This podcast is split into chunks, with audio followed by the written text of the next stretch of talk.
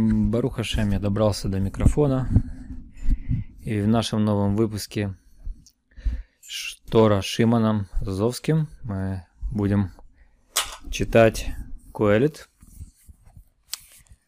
А именно главу 9 продолжать изучать Куэлит понемножку. Э, расшаривайте, пожалуйста, в соцсетях с друзьями эти выпуски. Может быть, они кому-то будут полезны. И перейдем к нашей передаче. Значит, э, глава 9. Куэлет, он же Экклезиаст. С русским переводом и комментариями. Значит, э, глава 9, да? Первый посук. И он звучит следующим образом. Во всем этом пытался разобраться, прояснить все это – ведь есть же праведники и мудрецы, идущие за ними, и все они находятся в руке Бога в большей степени, чем обычные люди. И то, что происходит с ними, может восприниматься ими как проявление любви или ненависти, но им это божественное управление непонятно. Попытаемся понять, что имел в виду здесь Куэрет. Сначала на иврите.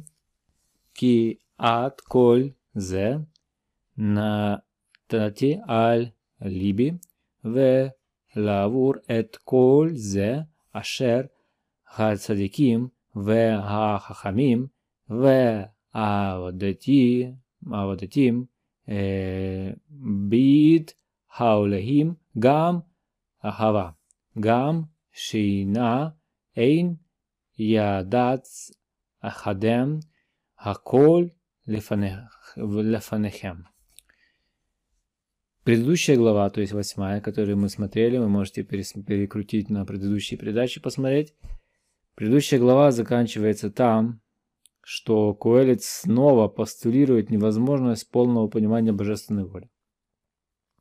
В данном посуке он объясняет, почему вообще занялся этим вопросом. Поводом для подобных размышлений стало следующее наблюдение. В мире есть праведники и мудрецы, и понятно, и понятно, что поскольку они праведники и мудрецы,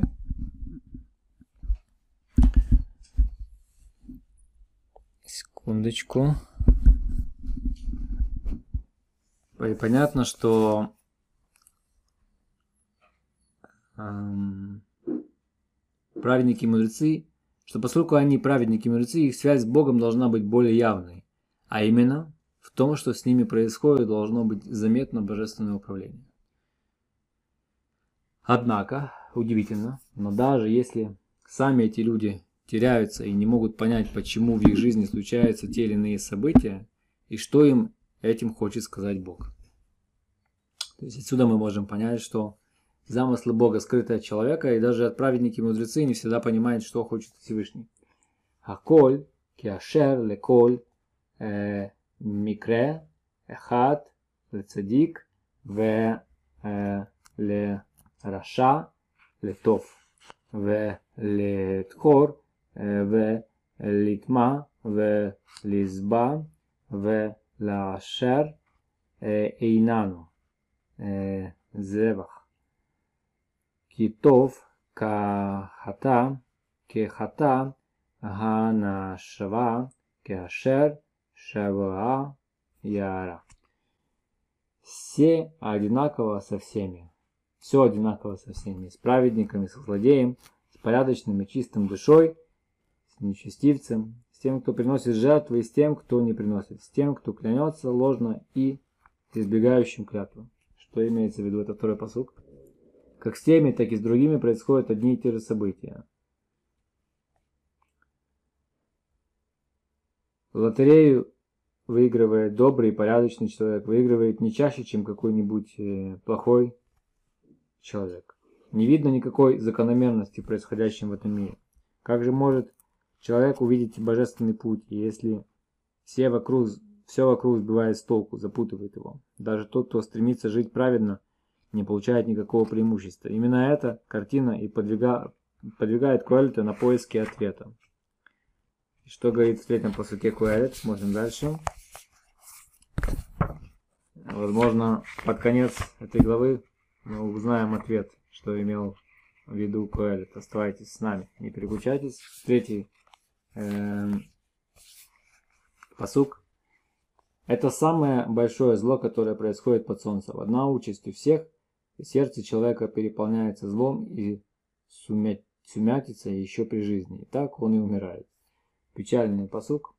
Зе э, рад рам בכל אשר נעשה תחת השמש, כי מקרה אחד לכל וגם לב בני האדם מילה רץ והעלות בלבכם, בחייכם והאחראי על хаматим. Людям кажется, что в жизни правды нет. Они начинают думать, что судьба человека не зависит напрямую от его поступков. А раз так, то каждый выбирает, что ему удобнее, выгоднее, проще. Тем более вполне вероятно, что раз нет правды на земле, то нет и выше. Значит, нет никакой ценности в том, что будет после смерти. Таким образом, человек полностью теряет ориентиры в жизни. На что говорит четвертый посук? Тот, кто выбирает только этот мир, становится самонадеянным. Он уверен, что живой собаке лучше, чем мертвому льву. Кеми ашер я э, аль коль хаим хахаим еш э, бетахон ки э, лекулав и гутов ман гаре амет. Лекерев и уга и я готов ма э, гаре хамет. Тот, кто выбирает только этот мир, становится самонадеянным. Он уверен, что живой собаке лучше, чем мертвому льву. Если человек перестает верить в справедливость, хотя бы в грядущем мире, он выбирает путь, который позволяет ему добиться в этом мире наибольшего успеха. Он может полагаться только на себя, и это непросто, однако дает ему уверенность. Пока он жив, даже не чувствуя себя великим, как лев, он может чего-то достичь.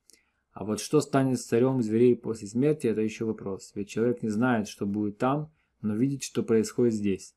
Такая позиция естественным образом приводит человека к греху, к непорядочным поступкам, к пренебрежению волей Бога.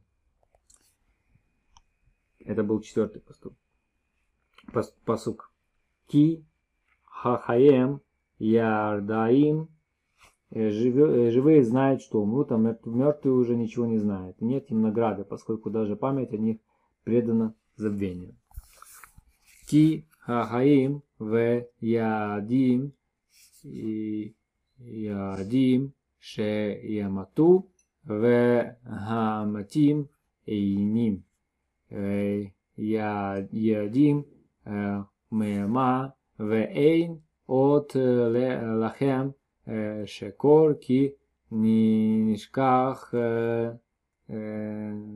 зихрем. Живые знают, что ну, умрут, а мертвые уже ничего не знают, и нет им награды, поскольку даже память о них предана забвению. Если само устройство жизни приводит человека к греху, то этот мир безнадежен, в нем должно воцариться зло, и нет места ни праведникам, ни мудрецам. Тем не менее, мы видим, что в мире есть праведники и мудрецы. Почему? Все люди знают, что рано или поздно они умрут. Для чего им дано это знание? Ведь от одной мысли о неизбежном конце можно впасть в глубокую депрессию. Для чего жить, работать, растить детей, вообще что-то делать, если все, все там будем?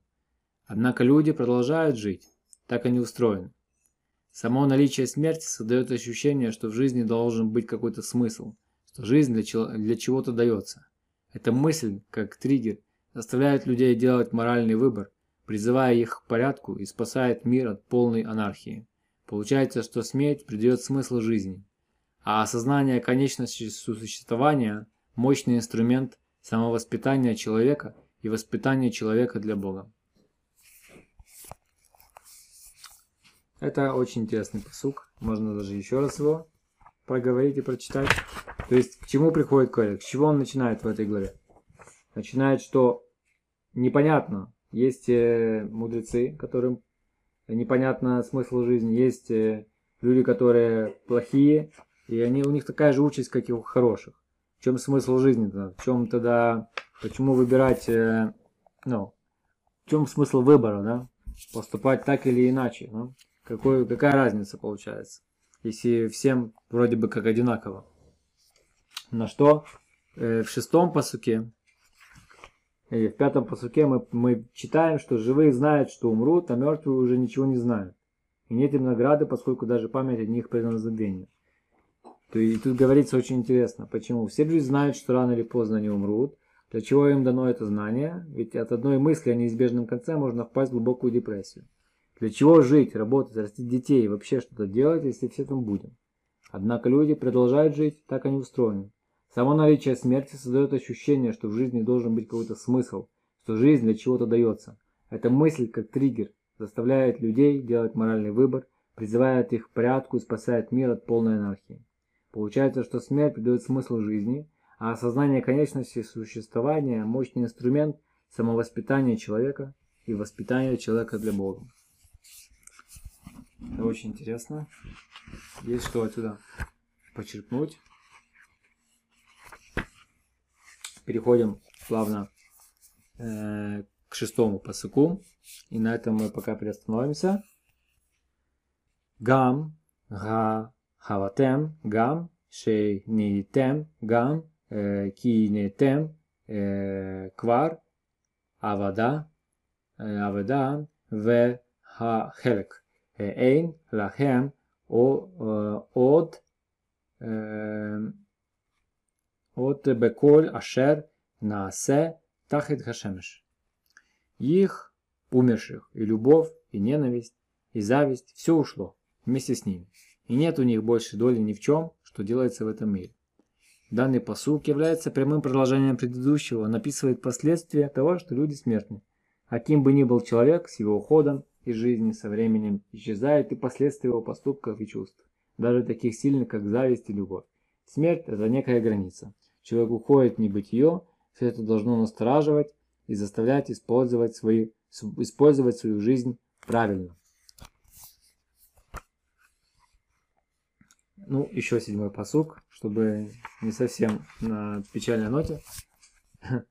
Лах э, аколь э, бешамаем бесмимха э, лах охель бесимха в וחמך ושתייה בלב טוב. יענך כי כבר רצה Гаулеим это масих, масиха. Иди и ешь хлеб свой в радости и пей вино с удовольствием, ведь угодил ты уже Всевышнему своими поступками. Эти слова относятся к тем, чьи поступки, чем поступками доволен Бог. Таким людям следует делать свою жизнь приятной и радоваться ей, не принимая во внимание происходящее вокруг. Чему же радоваться, если вокруг происходит много непонятного и печального? Радуйся тому, что ты выполняешь волю Бога, поскольку это зависит от тебя, то есть находится в твоей власти. А то, что происходит от тебя,